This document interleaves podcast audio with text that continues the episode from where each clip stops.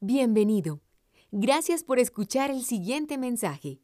Si desea más información o escuchar otra prédica, visite nuestra página www.redildelpoblado.org. Buenos días, ¿cómo están? Qué bueno verlos y especialmente estoy muy feliz de ver un grupo de 11 bautizados. Wow, eso supera, duplica la media que traíamos. Em, oremos, por favor, necesito que oremos, la verdad que sí. Vamos a suplicarle al Señor por nuestras vidas. No soy de, los que le pide a usted ore por esto o esto o diga estas palabras, pero hoy será la excepción. ¿Qué tal si repetimos las líneas de la canción que el Señor nos inspiró hace unos meses? Dígale, Santo Espíritu, exhala hoy tu voz conforma nuestras vidas más como Cristo. Nuestro Señor Jesús, que murió en la cruz, resucitó por darnos vida eterna. Padre, llénanos con tu espíritu, por favor. Llénanos con tu espíritu, porque si tú no nos llenas con nuestro espíritu, nosotros no vamos a estar impulsados a nada, no vamos a querer nada de lo tuyo, no vamos a vivir como tú quieres y menos que vamos a querer estar contigo. Tenemos muchas necesidades como comunidad, pero yo creo que esta es la mayor, porque esta nos ayudará a tener gozo, contentamiento, satisfacción, paz, dominio propio, paciencia, amor, bondad, amabilidad en medio de las pruebas, en medio de los conflictos, en medio de las enfermedades y calamidades podemos ser una iglesia viva y gozosa por la llenura de tu Espíritu Santo. Llénanos con Él, por favor, llénanos con tu Espíritu. Haznos como a Jesús el día de hoy más que ayer y mañana más que hoy, conforme a tu palabra. En Cristo Jesús. Amén. Amén. Quisiera contarle un par de datos acerca de la realidad de la iglesia, bueno, de la iglesia en general. Hace, hace unos años, pocos, creo que más o menos tres, cuatro años, murió quien fuera uno de los más grandes, si no el más grande, defensores de la fe cristiana en todos los tiempos. Un hombre con un gran ministerio internacional. Vale la pena decir el nombre, Rabbi Zacarías. Debatió en las grandes universidades del mundo y debatió con los intelectuales escépticos más notables. Él tuvo la oportunidad de debatir con, con esos cuatro que llaman los cuatro jinetes del ateísmo. Él debatió con ellos. Fue autor de muchos libros, escribió más de 20 libros el doctor Ravi Zacarías y su ministerio también estaba expandido en todo el mundo. Eh, capacitaba y ministraba jóvenes y personas alrededor del mundo para que defendieran su fe. De hecho, eh, antes de la, pandemia, de la pandemia íbamos a tener un evento con el equipo de él aquí.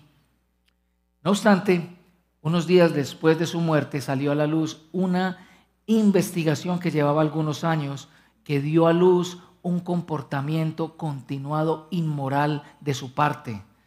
El hombre visitaba continuamente spas donde abusaba sexualmente de las masajistas y las violaba. Fue acusado de muchas cosas de índole sexual. En su teléfono celular fueron descubiertas más de 400 fotos de mujeres, poca ropa o sin nada de ellas, y se testifica como la, la manera en cómo él abusaba y utilizaba su ministerio para darle rienda suelta a su carne. También en la Convención Bautista del Sur quizá la asociación denominacional más grande de los Estados Unidos y una de los más grandes del mundo también, se descubrió un escándalo que involucraba también casos de abuso espiritual y sexual perpetuado por los, por los pastores de esa convención. Y el escándalo no era, bueno, pues un escándalo horrible, el escándalo no era que ellos estaban perpetuando ese pecado, sino que la convención bautista los estaba callando y estaba silenciando a sus víctimas para no perder su reputación.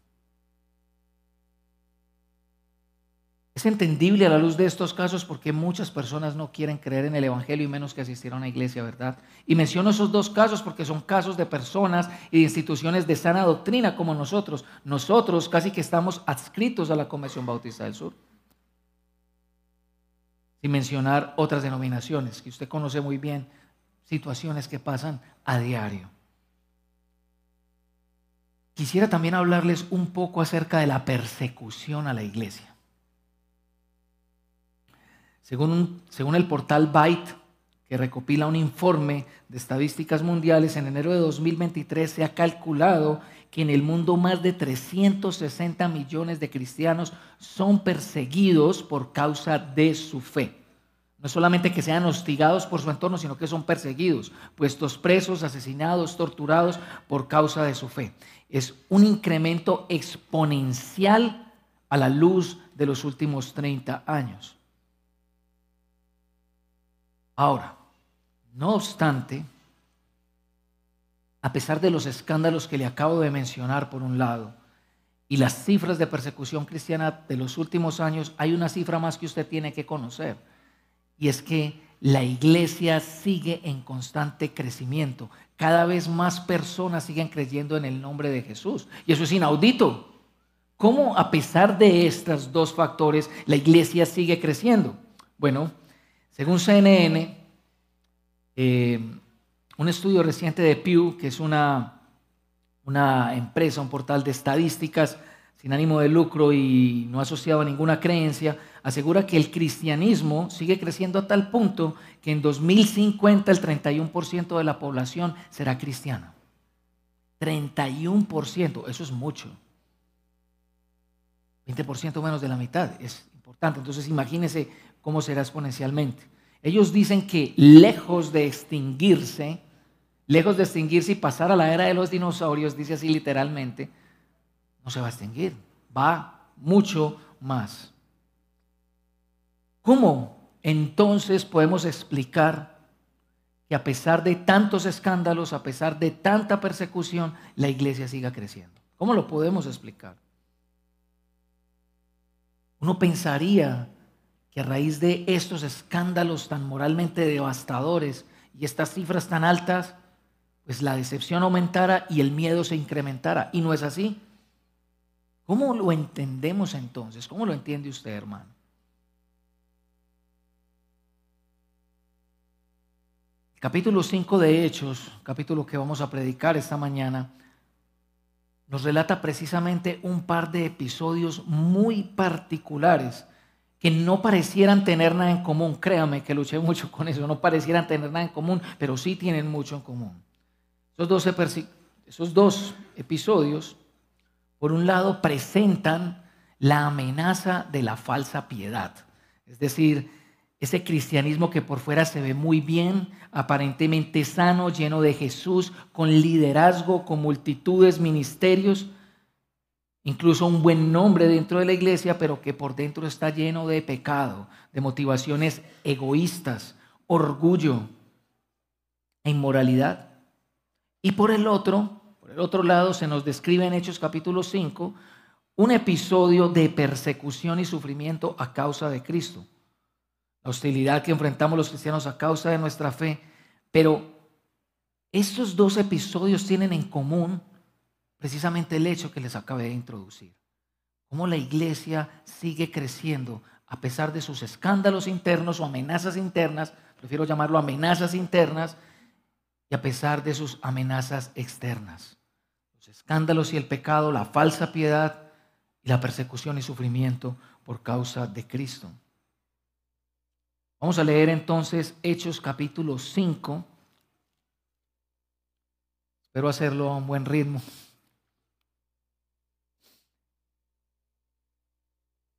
Hechos capítulo 5, todo el capítulo 5.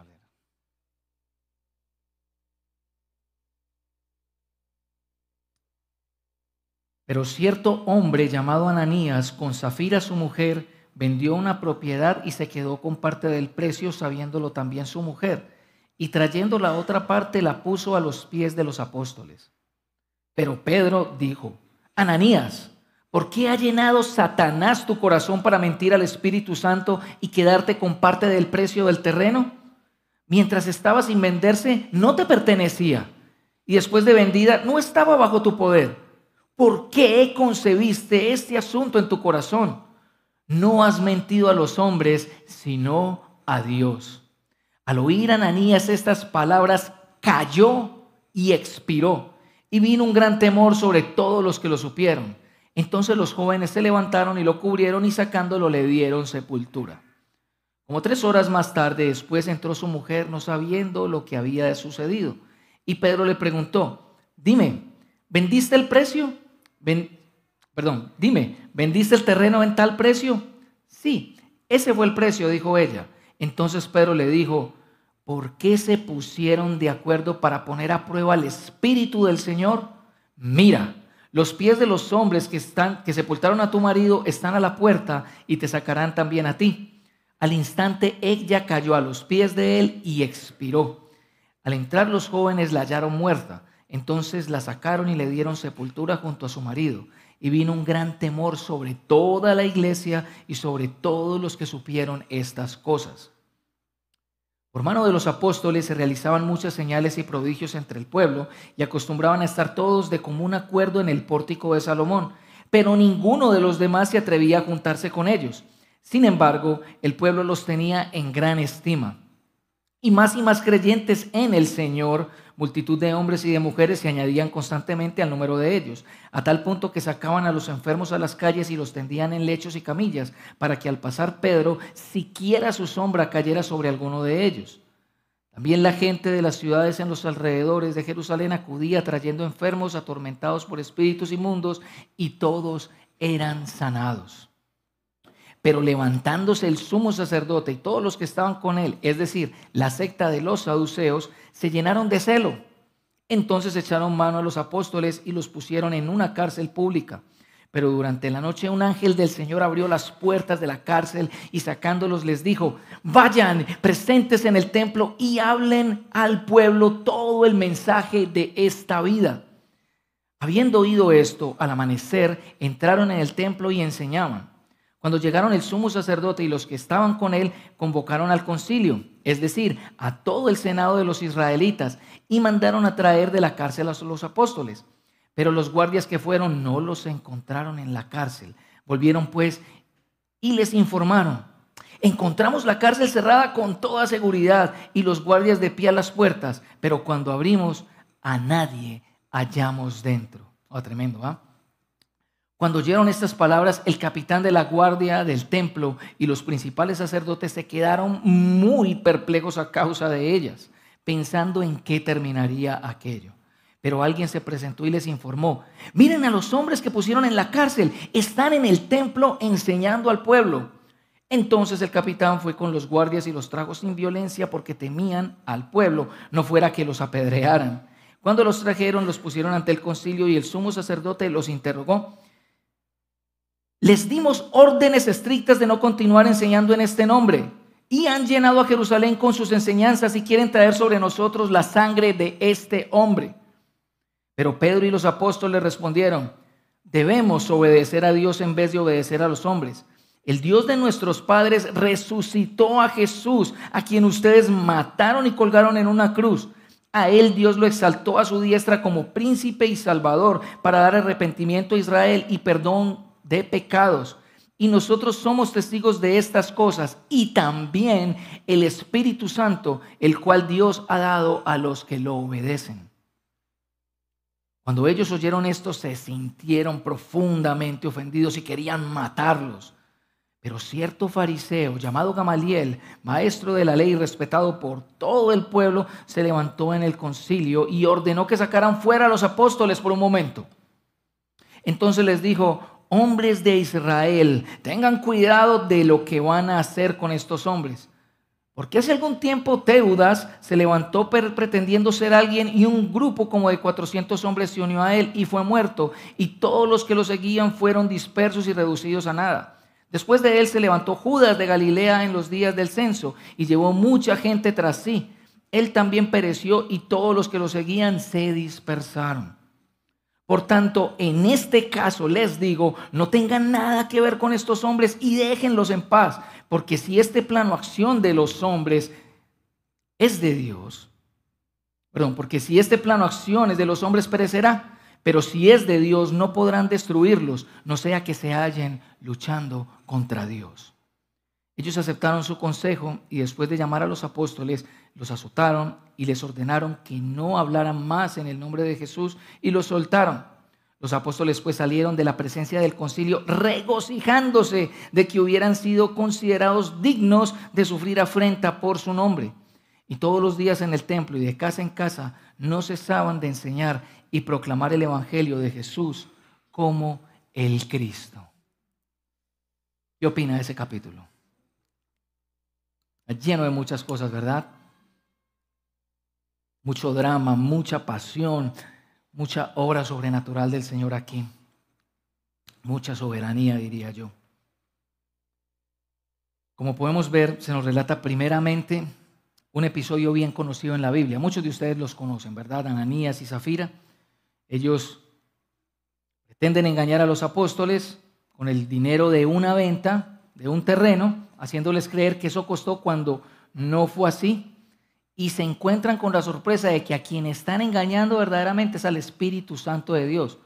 Aunque el texto de manera explícita dice que están engañando es a la misma Trinidad y caen muertos en el acto, ipso facto, produciendo en la iglesia un temor, pero aún más de este temor, proclamación del Evangelio. En segundo lugar, Vemos y veremos cómo Pedro y Juan, por motivos de envidia, son puestos nuevamente en prisión. Son interrogados, son azotados, pero ellos experimentan un doble milagro. Un milagro por parte de un ángel y el milagro de la, intervención de Gamaliel, que redunda y termina en una iglesia que continúa creciendo gozosa y proclamando el Evangelio sin parar. Yo creo, yo quiero entonces que examinemos estos dos momentos un poco más de cerca y ver en ellos dos cositas, dos aspectos. En primer lugar, que Dios libra y protege a la iglesia de la falsa piedad para que temamos y continuemos predicando el Evangelio. Dios libra y protege a la iglesia de la falsa piedad para que temamos y continuamos predicando el Evangelio. Y en segundo lugar, que Dios libra y protege a la iglesia de la persecución para que nos gocemos y continuemos predicando el Evangelio. Dios libra y protege a la iglesia de la persecución para que nos gocemos y continuemos predicando el Evangelio. En primer lugar, Dios nos libra, libra a su iglesia y la protege de la falsa piedad para que continuemos predicando. Quiero ponerle un poco en contexto. Aquí es importante hablar un poco de los apóstoles. ¿ok? Los apóstoles, seguidores de Jesús, fueron parte de su ministerio visible aquí en la tierra, empoderados por el Espíritu Santo, ellos fueron reconocidos como los líderes principales de la iglesia. Eso no es un secreto para nadie. Ellos habían estado con Jesús como testigos de todo su ministerio desde el bautismo hasta su ascensión. Y fueron aquellos a quienes primeramente el Señor les dio instrucciones claras de lo que debían hacer.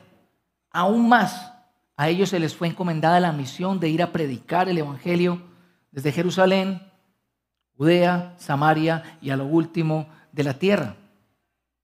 En Hechos 2.42 se nos dice que la iglesia la comunidad de creyentes crecía de acuerdo a la enseñanza apostólica, es decir, que la enseñanza apostólica era palabra de Dios para ellos, palabra inspirada. La diferencia de un apóstol y cualquier otra persona es que un apóstol escribe y da palabra de Dios porque está inspirado por el mismo Espíritu Santo.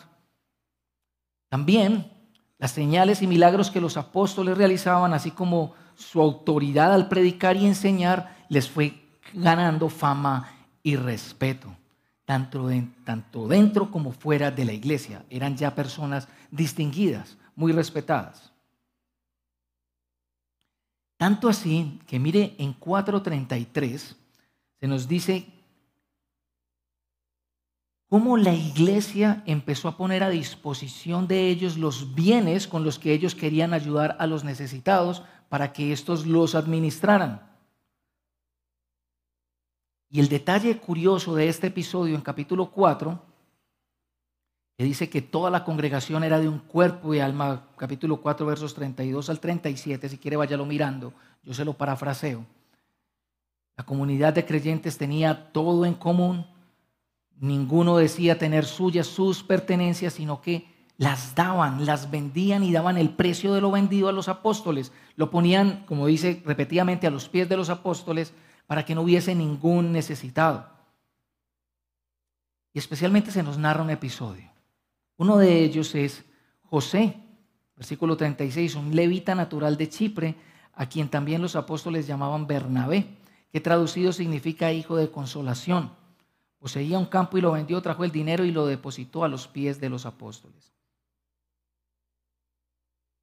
No vamos a decirnos mentiras aquí, hermanos debe ser de un gran orgullo para uno que los apóstoles, los propios delegados de Jesús, le pongan a uno un apodo como ese. Le hagan a uno semejante distinción, como si le pusieran una medalla a uno de honor por su generosidad.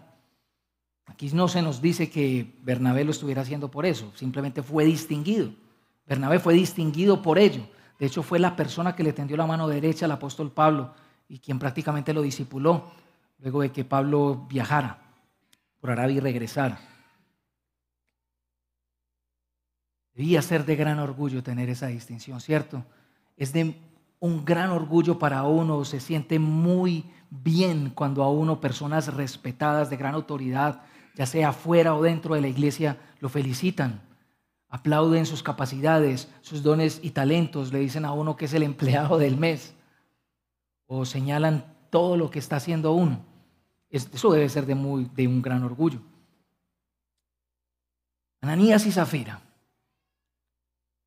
inmediatamente después pretenden dar a los apóstoles, como dice el texto, un terreno, el dinero de un terreno vendido en cierta cantidad de dinero y quedándose con otra parte que este relato surja después de lo que sucede con Bernabé nos lleva a pensar y a sugerir que seguramente esto es lo que probablemente vieron Ananías y Zafira, la oportunidad para ser distinguidos también entre la comunidad de creyentes, aunque uno tiene que hacer una salvedad aquí. Ahí mencionan a Bernabé, pero dicen que la iglesia estaba haciendo exactamente lo mismo. La iglesia estaba haciendo exactamente lo mismo que hizo Bernabé. Pero el fin o motivación última por el cual la iglesia y Bernabé estaban actuando era el otro, no yo. Era la necesidad de otro. Si yo tengo y otro no tiene y yo puedo dar, le doy. Esa era la motivación principal. Uno puede pensar que posiblemente habían otras motivaciones en Ananías y Zafira. Por ejemplo, pudo haber sido el mismo miedo. No tenían mucho dinero, no tenían como para dar y pensaron, uy, no nos vamos a quedar sin dar, qué pena con los demás. Así como cuando uno tiene que ir a un cumpleaños y no tiene y termina uno endeudado para comprar el regalo.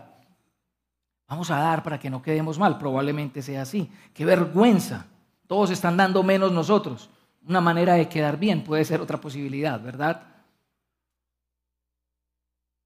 Aquí lo puntual es marcar la diferencia entre Ananías y Zafira, y Zafira, perdón, y los demás.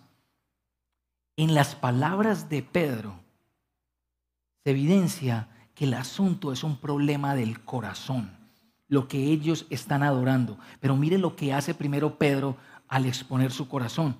Él dice que en primer lugar su corazón es un corazón que ha sido llenado por Satanás, no por el Espíritu Santo. Curiosamente, en el capítulo 4, después de la persecución, la iglesia acaba de hacer una oración pidiendo más llenura del Espíritu Santo y estos terminan llenos de Satanás. Un corazón llenado por Satanás tiene por objeto el yo y el amor a uno mismo, lo que puedes obtener, de lo que puedas sacar tajada, ambición, avaricia, celos, deseos ingobernables, envidia. Y eso es todo lo contrario a lo que estaba pasando con la iglesia. ¿Qué estaba pasando con la iglesia? Se estaba evidenciando el fruto del Espíritu, bondad, amabilidad, generosidad, amor por el otro, amor por Dios. Desprendimiento. Se estaba evidenciando un amor a Dios con todo el ser y al prójimo. Como si de ellos mismos se tratara. Sea cual sea la razón, Ananías y Zafira actuaron por el elogio de los hombres o por el temor a los hombres y este es el pecado debajo de esa mentira. El problema no es que hayan mentido, el problema fue lo que concibieron en su corazón.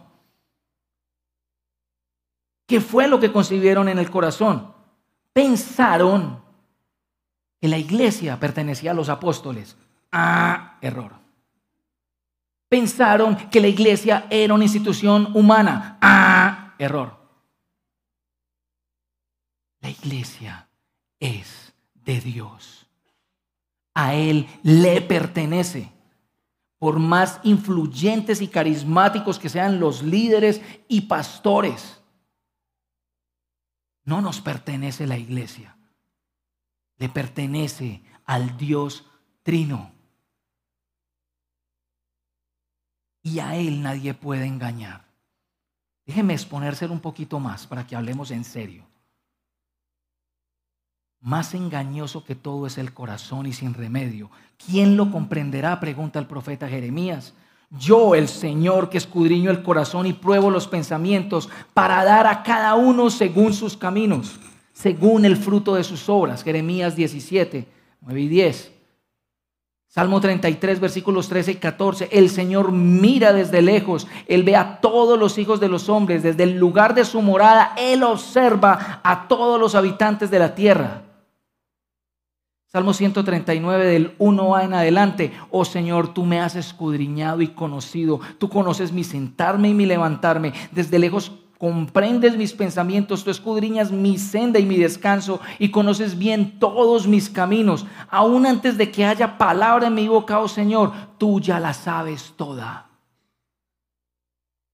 Hebreos capítulo 4, verso 13. No hay cosa creada oculta a su vista, sino que todas las cosas están al descubierto y desnudas ante los ojos de aquel a quien tenemos que dar cuentas.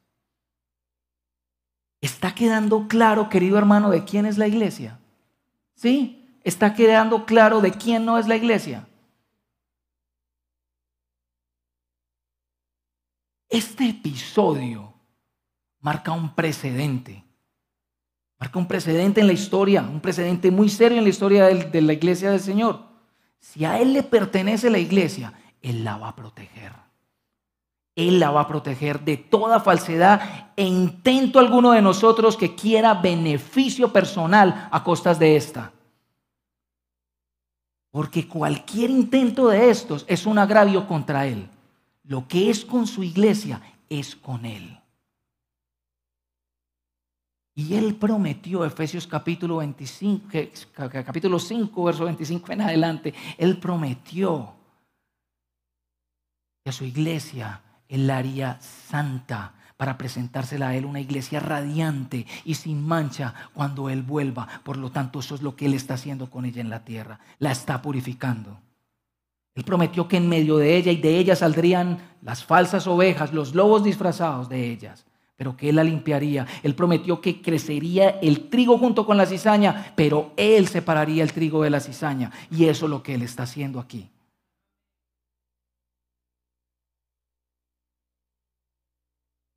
Ellos probaron al Espíritu Santo de Dios, una palabra muy del Antiguo Testamento, lo tentaron, así como Israel tentó a Dios en el desierto y así como el mismo Satanás tentó a Jesús.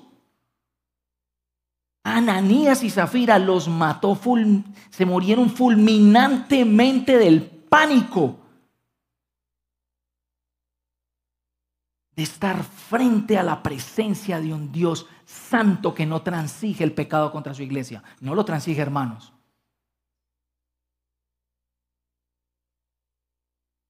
Y esa muerte tuvo un propósito. Y es lo que nosotros debemos hacer. Temer para que temamos. Dos veces en el episodio se dice, temieron todos los que escucharon estos y luego temió toda la iglesia y todos los que escucharon estas cosas. Dios protegió a la iglesia de esta amenaza en el interior de ella, esta amenaza interna, para que temiéramos. Vamos a hablar un poco del temor de Dios. El temor de Dios es quizá una de esas prácticas, bueno, perdónenme por usar la palabra práctica, es más bien una virtud que poco se menciona dentro de nosotros el día de hoy. Hoy en día no se habla mucho del temor de Dios, quizás es porque nosotros estamos mucho más relacionados con esa caricatura que nos presentó el pastor Carlos Mendivelso la vez pasada, ese abuelito, bonachón, tan lindo, y no, mi abuelo es hermoso. Ese, ese abuelo que, que aunque sepa que estoy haciendo las cosas mal, me sigue dando la guapanelita y me sigue diciendo, mi hijo, pórtese bien, mi hijo, pórtese bien. Entre ocho días va a traer las niñas.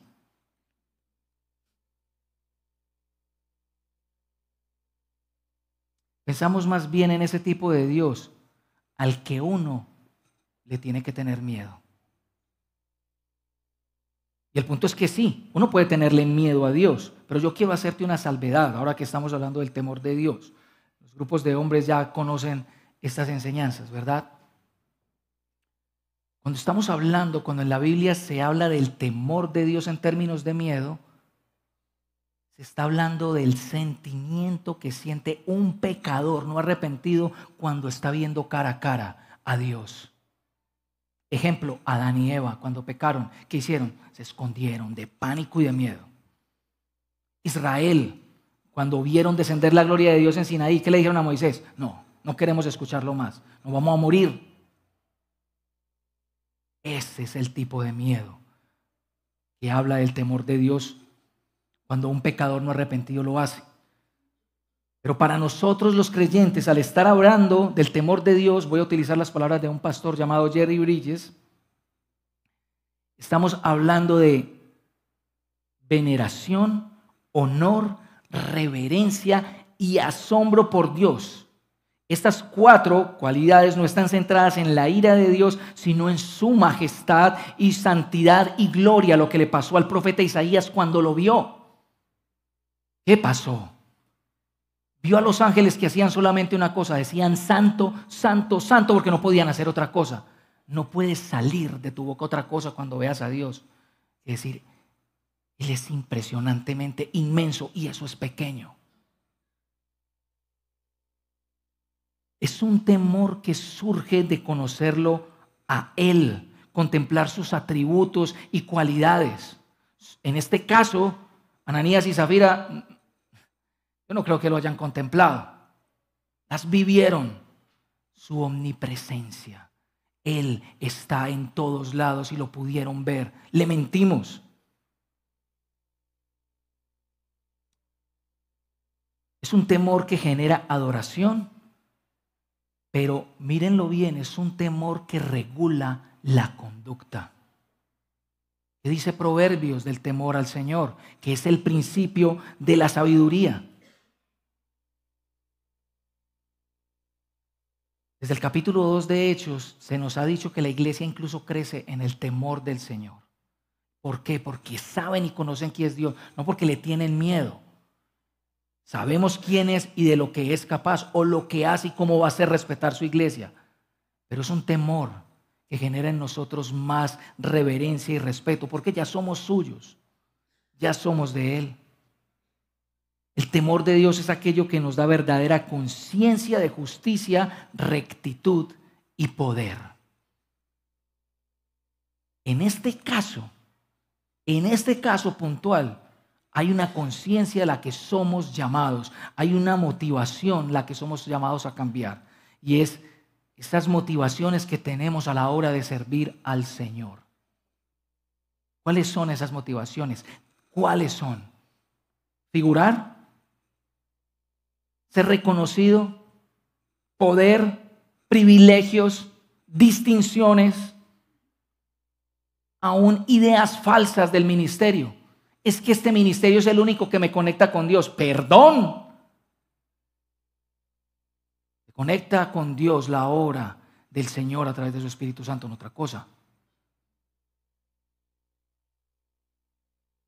El temor del Señor debe hacernos conscientes de que en su iglesia no hay lugar para la falsedad, queridos hermanos. No hay lugar para la falsa piedad. No la hay.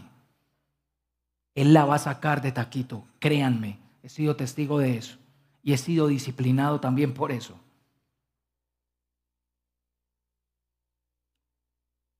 Sin embargo, el capítulo 5 no termina allí. Hay además de la falsa piedad otro tipo de amenaza que también acecha la iglesia. Se trata de las amenazas externas. En este caso, la principal y mayor de todas es la persecución. Y ese es nuestro segundo punto.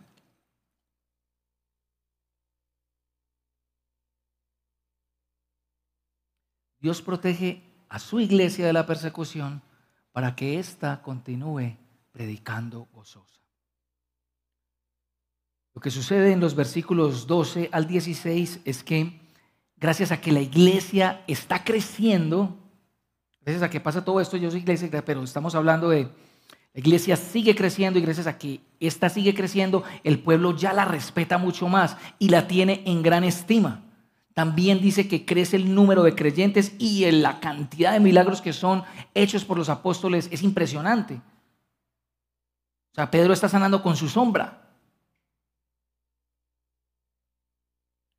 Entonces, debido a esto que está sucediendo, el sumo sacerdote y su compañía, o sea, el grupo de los saduceos, que eran el partido político israelita, que eran partidarios o más bien favorecedores del templo y las reformas estructurales de Israel, ellos se llenan de envidia. Note, bien las motivaciones, se están llenando de envidia y mandan a detener y apresar a los apóstoles de nuevo por las mismas personas que lo habían hecho hace unos días antes, que usted lo pudo evidenciar en capítulo 4. En este punto en particular, hay algo que deberíamos aprender acerca de la soberanía y señorío de Jesús sobre su iglesia.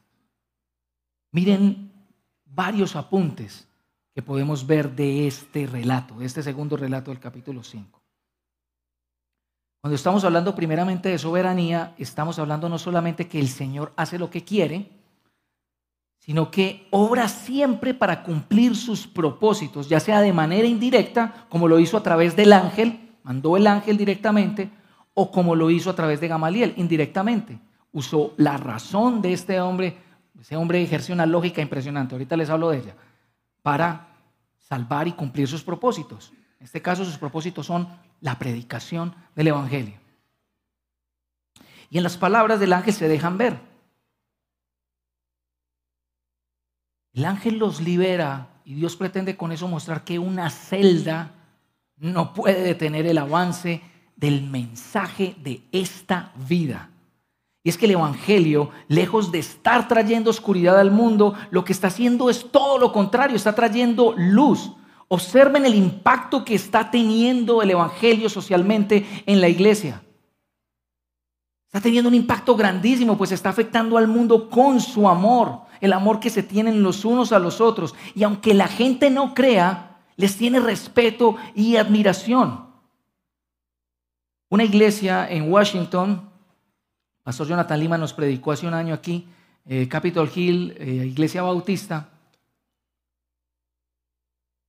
Cuando el pastor Mark Dever comenzó, le fue asignada esta iglesia y tomó el pastorado principal de esta iglesia, le empezó a hacer unos cambios bíblicos acerca de la praxis de esta iglesia y fue notable cómo estos cambios generaron un impacto social, a tal punto que un sociólogo investigador vecino de la iglesia, agnóstico, ateo, no creyente, llamó a Mark y le donó 500 mil dólares por esta razón el impacto que ustedes han generado en esta ciudad no tiene precedentes. Yo quiero seguir apoyando ese impacto. Veo la cantidad de jóvenes mayores de 25 años a 40 que trabajan mejor, que generan impacto. Esto se ha embellecido y les hizo una donación. Eso no lo hace la religión, pero sí un Dios vivo en medio de su pueblo. Es que la iglesia es es un cuerpo, es el cuerpo del Señor, es un organismo vivo, no una religión parca y muerta, por favor. La iglesia es el lugar donde la gente puede ver literalmente a Dios obrar.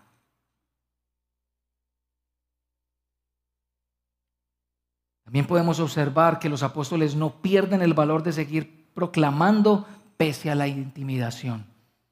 Hay un factor aquí interesante, lealtad. Ellos siguen siendo leales a Dios y, y obedientes a Dios. Y es que un verdadero testigo de Jesús no puede negar lo que sus ojos han visto, no puede negar la verdad de quién es Él. En términos de obediencia, miren cómo Pedro en su discurso lo dice. Él es el Señor, Él es el Rey sobre todas las cosas, Él es el príncipe salvador, a quien, a quien Dios Padre ha exaltado sobre todas las cosas. Un testigo de Jesús no diluye el mensaje del Evangelio por miedo a la muerte. La expresan y todo lo contrario, antes le tienen que decir al mundo que se tiene que arrepentir pero que en Él tienen la gracia perdonadora de sus pecados, aunque eso les vaya a costar la misma muerte. Hay también una observación más que podemos hacer, y es que las palabras de Gamaliel son muy concluyentes. Son muy concluyentes al respecto de todo lo que está pasando. El cristianismo no surgió como una religión nueva dentro de la fe de Israel, no fue algo nuevo, no, el cristianismo fue una secta que surgió dentro del mismo seno del judaísmo, una secta como los fariseos, como los saduceos, como los celotes y ahora los cristianos. La diferencia de estas y el cristianismo es que los cristianos consideraban y daban por hecho que en Jesús se cumplían todas las promesas mesiánicas prometidas en el Antiguo Testamento. Los demás no lo veían así y estaban muy preocupados por lo que ellos pensaban. ¿Por qué? Porque admitir que una persona era rey sobre Israel generaría que Roma viniera, atacara, destruyera y desolara la nación. De hecho, si mal no estoy, es en el Evangelio de Juan, que una de las razones por las que ellos van a matar a Jesús es el temor a que les destruyan su santo templo. Claro, estar diciendo que este es rey va a provocar que se venga Roma y nos destruya la nación.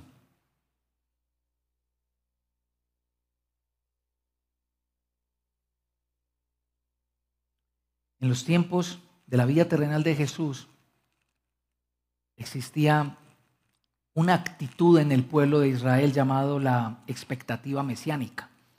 Es decir, que se pensaba, todas las sectas y partidos políticos en, Jerusalén pensaban que estaba cerca la llegada del Mesías. Eso era claro. Y para esos tiempos se levantaron muchos líderes, muchos líderes diciendo nosotros somos los enviados de Dios para devolverle la soberanía nacional a Israel. Entonces evidentemente levantaban mucha gente con ellos, algunos como el, como el eh, la familia de los macabeos lograron una independencia en Israel y lograron incluso colonizar otras tierras, etcétera, etcétera. Y levantaban mucha gente detrás de sí. Así que Gamaliel está apuntando a un principio lógico. Nosotros ya hemos visto esto antes. Pasó con Judas, pasó con Teudas, se levantaron, lo siguió mucha gente, muchos ánimos, mucho todo, pero cayeron los líderes y cayó el movimiento. Eso es lógico. Mírelo a la luz de todos los movimientos. Martin Luther King, si bien dejó un gran legado, tiene pocos discípulos hoy en día, si es que no es ninguno.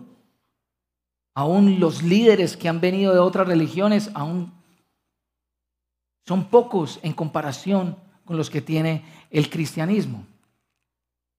¿Ok? Entonces ese es el principio lógico al que él está apuntando. Jesús había muerto hace poco, así que era cuestión de tiempo que los seguidores se dispersaban. Pero incluso a la luz de los evangelios, eso fue lo que comenzó a suceder cuando murió el Señor. Cuando murió el Señor, ¿qué pasó? Los discípulos se desorientaron. ¿Cierto? Se desorientaron. Estaban, consideraron incluso volverse pescadores de nuevo, se fueron para otras ciudades. Estaban, no sabían qué hacer. ¿Qué fue lo que cambió? La resurrección del Señor. Él está vivo. Estuvo con ellos más de 40 días con señales y pruebas convincentes de que era real. Hasta comió. Dijo, demen de comer, soy carne, estoy vivo. El apóstol Pablo relata y afirma que estuvo con más de 500 a la vez. Respóndeme la pregunta, ¿quién se haría matar por una mentira? No, es muy poco el que hace, si no es ninguno. ¿O cómo, puede permanecer una mentira por más de dos mil años tanto tiempo? No, tiene que salir. Si más, y más si esta mentira no nos está ocasionando beneficios, sino todo lo contrario, sufrimiento y persecución.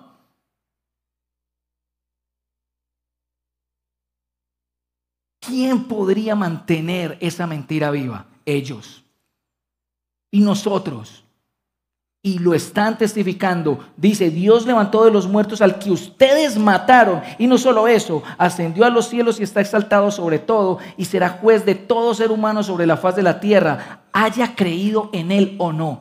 Toda persona va a comparecer ante el juicio de Dios. Si este hombre no hubiese resucitado, el crecimiento de la iglesia no fuera tan exponencial, no hubiera crecido tanto si hubiera venido a menos. Y seguirá creciendo más y más. Entonces, no es raro que Gamaliel reaccionara así justo después del discurso de Pedro. Yo tengo la impresión, tengo esa impresión de que la convicción que él vio en los apóstoles, el número de tantos creyentes añadidos que lejos de desintegrarse crecía, le abrió a él los ojos racionalmente a considerar bien lo que estaba pasando. Yo no sé si él se convirtió. La Biblia no lo dice. Pero sí creo que el argumento de la resurrección lo hizo razonar. Porque esto te hace razonar. Es un argumento razonable y lógico. Y por este razonamiento entonces puede intervenir y decirle a sus colegas, miren hermanos, Parece que ustedes están peleando contra el mismo Dios, porque esto lejos de desintegrarse nos está sobrepasando. Al igual que en el caso de Ananías y Zafira, cualquier intento de daño a la iglesia, daños internos como las falsas piedades o externos como la persecución, son enfrentamientos contra Dios mismo.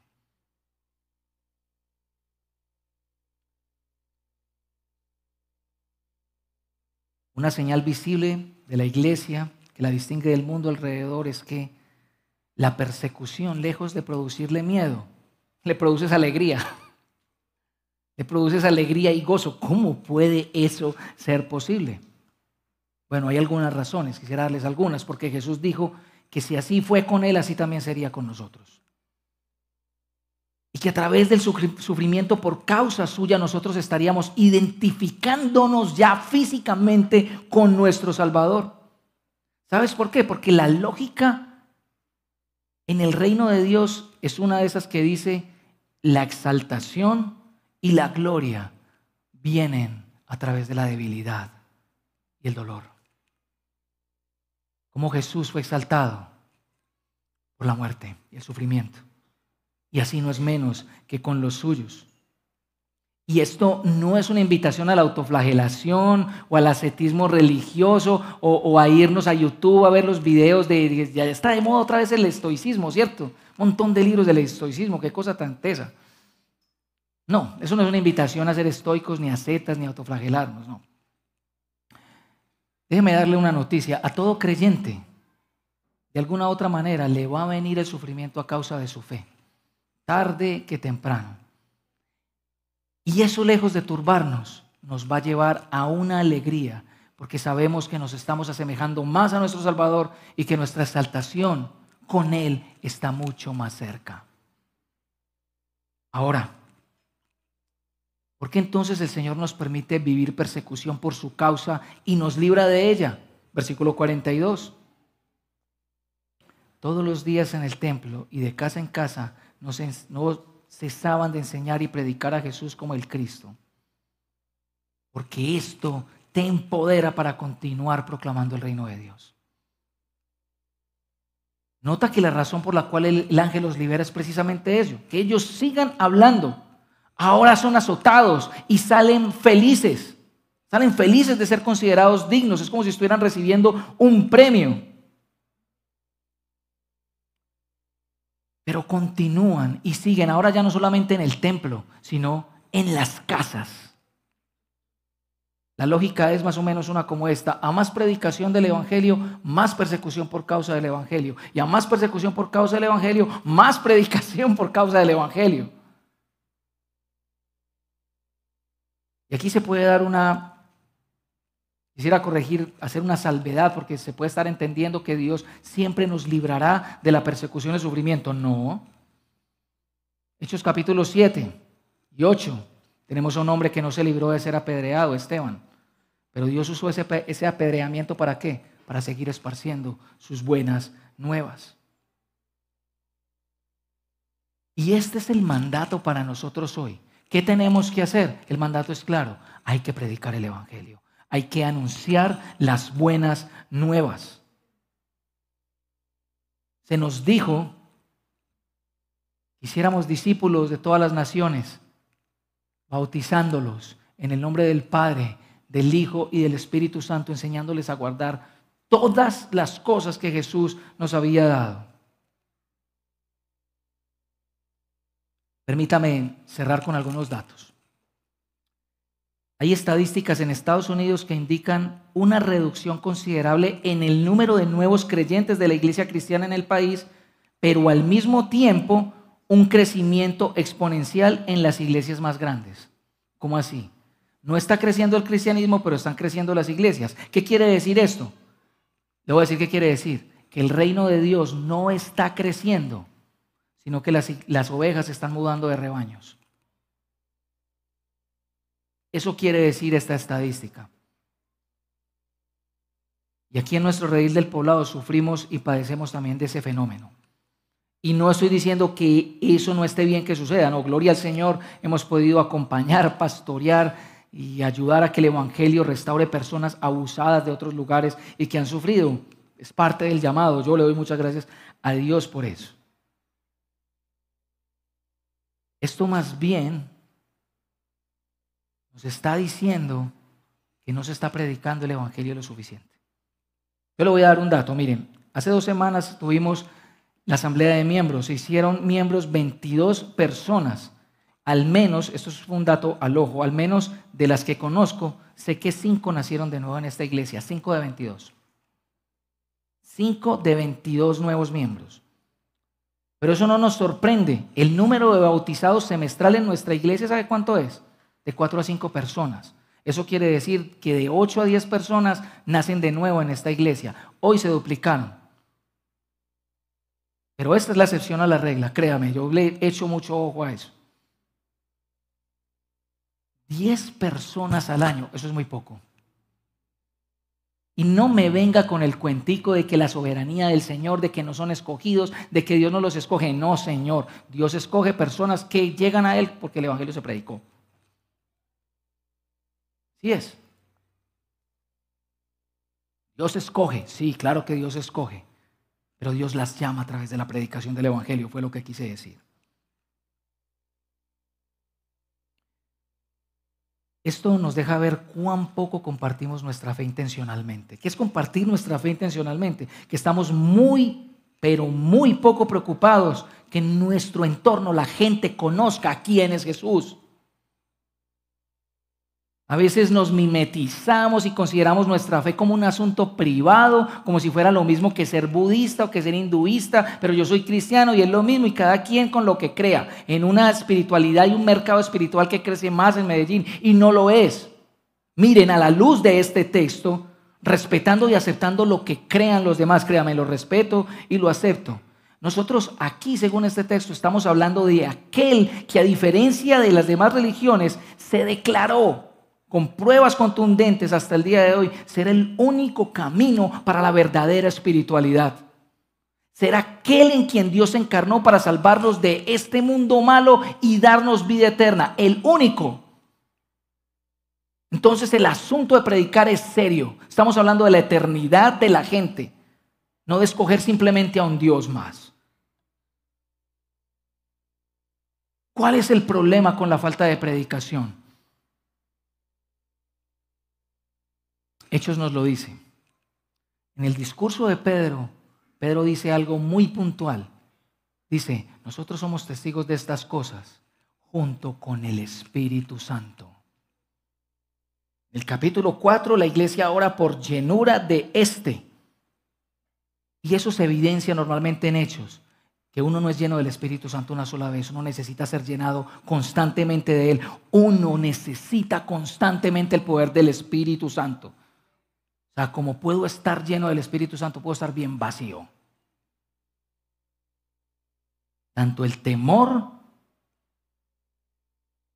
como el ánimo para predicar son producidos entonces por una relación profunda y plena con el Señor.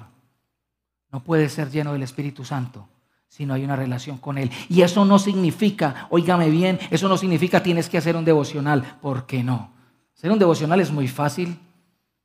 Venir a la iglesia es muy fácil. Hacer prácticas piadosas es muy fácil. Permanecer en Cristo no es fácil. Eso sí, no. Y ese es el mandato que tenemos. Permanecer en Él, recibir de la savia de la vid.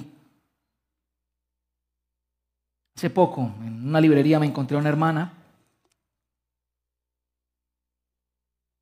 Me pidió, me señaló una estantería y me pidió qué libro le podía recomendar. Y en esa estantería había muchas Biblias. Yo le dije esa, una Biblia. Bueno, yo lo hice con intención, ¿cierto? Perdón. Yo sé que ella quería que yo le recomendara un libro. Hay muchos libros que yo leo y recomiendo mucho. Trato de que los lleven a la Biblia siempre. Pero yo me quedé pensando en el episodio. Me quedé pensando en el episodio. A ver, a ver, a ver, a ver. ¿Tú sabes qué diferencia la Biblia de los demás libros? Que es el único libro donde está el Espíritu Santo. En los demás no. Se acabó. ¿Usted quiere cambios leyendo libros? Yo lo bendiga, hermano. No los va a conseguir. O posiblemente conseguir algunos externos. Pero nada va a cambiar su corazón para que anhele a Jesús.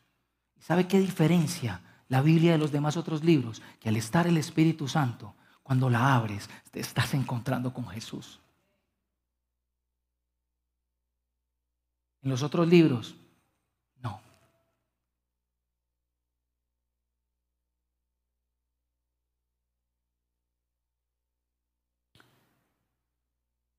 A pesar de las amenazas internas que sufre la iglesia como la falsa piedad, y a pesar de las amenazas externas que sufre como la persecución, la iglesia seguirá creciendo porque esta es de Dios y no del hombre. Y Dios por su espíritu la empoderará para que crezca en su temor y reverencia y en la proclamación gozosa del Evangelio, aún en detrimento de nosotros mismos. Nuestro dolor en las últimas semanas es esa fe espiritual que solemos tener. La fe alimentada de migajas, de pequeños devocionales, pequeños audios, pequeños reels en YouTube, en Instagram. Pero no la fe que conoce a Jesús, que se empodera y no puede parar de decirle a un vecino, el reino de los cielos se ha acercado. Arrepiéntete y cree en el Evangelio. Nada va a producir eso en nosotros. Tú quieres crecer en el temor del Señor, necesitas conocer al Dios grande, inmenso, santo, todopoderoso. Aquí, tú quieres crecer en la proclamación del Evangelio, deja que ese Dios santo, todopoderoso, encarnado en su Hijo, hermoso, precioso Salvador, llene tu vida y la conmueva y le diga a la gente, ven, vamos a la cruz, ven, vamos a la cruz porque allá hay pan para ti, hambriento y sediento, siempre. Y eso no lo hace ningún devocional. Eso lo hace permanecer en Él. Cuando permaneces en Él serás lleno, llenito de ese espíritu. Abundará el gozo, el amor, el gozo, la paz, la paciencia, la bondad, la amabilidad, la fidelidad, la mansedumbre y el dominio propio. Y contra esas cosas no hay ley. Oremos.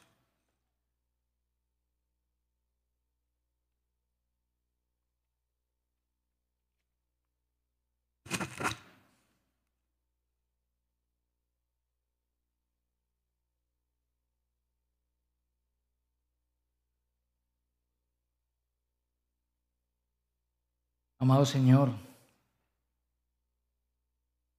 somos tuyos. Somos tuyos, Señor. A ti te pertenecemos.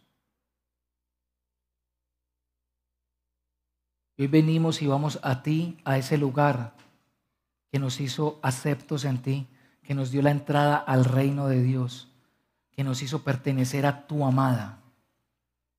Hoy venimos a esa cruz. Hoy queremos que nos abras nuestros ojos. Quiero rogar que crezcamos en el temor tuyo, en el, en el temor, reverencia y asombro que produce conocerte. Ese temor que hizo José alguna vez decirle a una mujer semidesnuda, Temo al Señor, por eso no voy a hacerle daño a usted. A ese temor que empoderó a tu iglesia a honrarte y reverenciarte como el Dios justo, recto y santo que eres. Pero que ahora nos hace venir en confianza.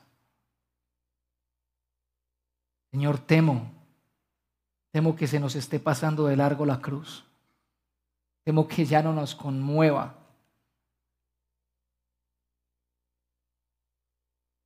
Temo que estemos cantando como la canción carrilera, solo me hace compañía el Cristo de la pared y no el Cristo vivo.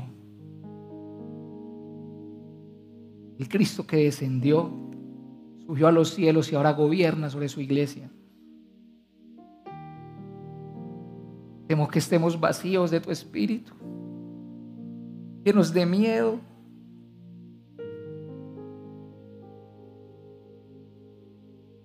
Por eso es que patinamos, Señor, por los conflictos y circunstancias difíciles, porque si no hay nada en nuestro corazón de ti, entonces uno en qué se va a sostener por Dios, Señor.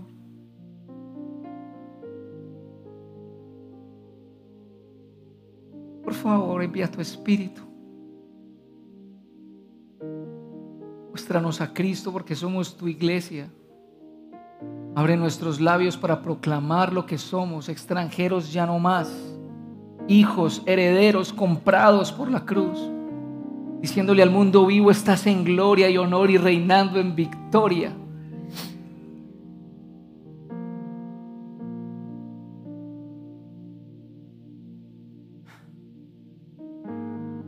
De misericordia, Señor, y empodera tu iglesia para que por boca de ella, poblado, envigado, bello, el valle de Aburra sea alcanzado es nuestra visión, Señor.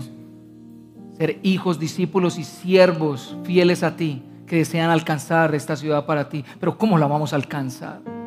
Si tú no la alcanzas, Señor. Si tú no nos alcanzas a nosotros.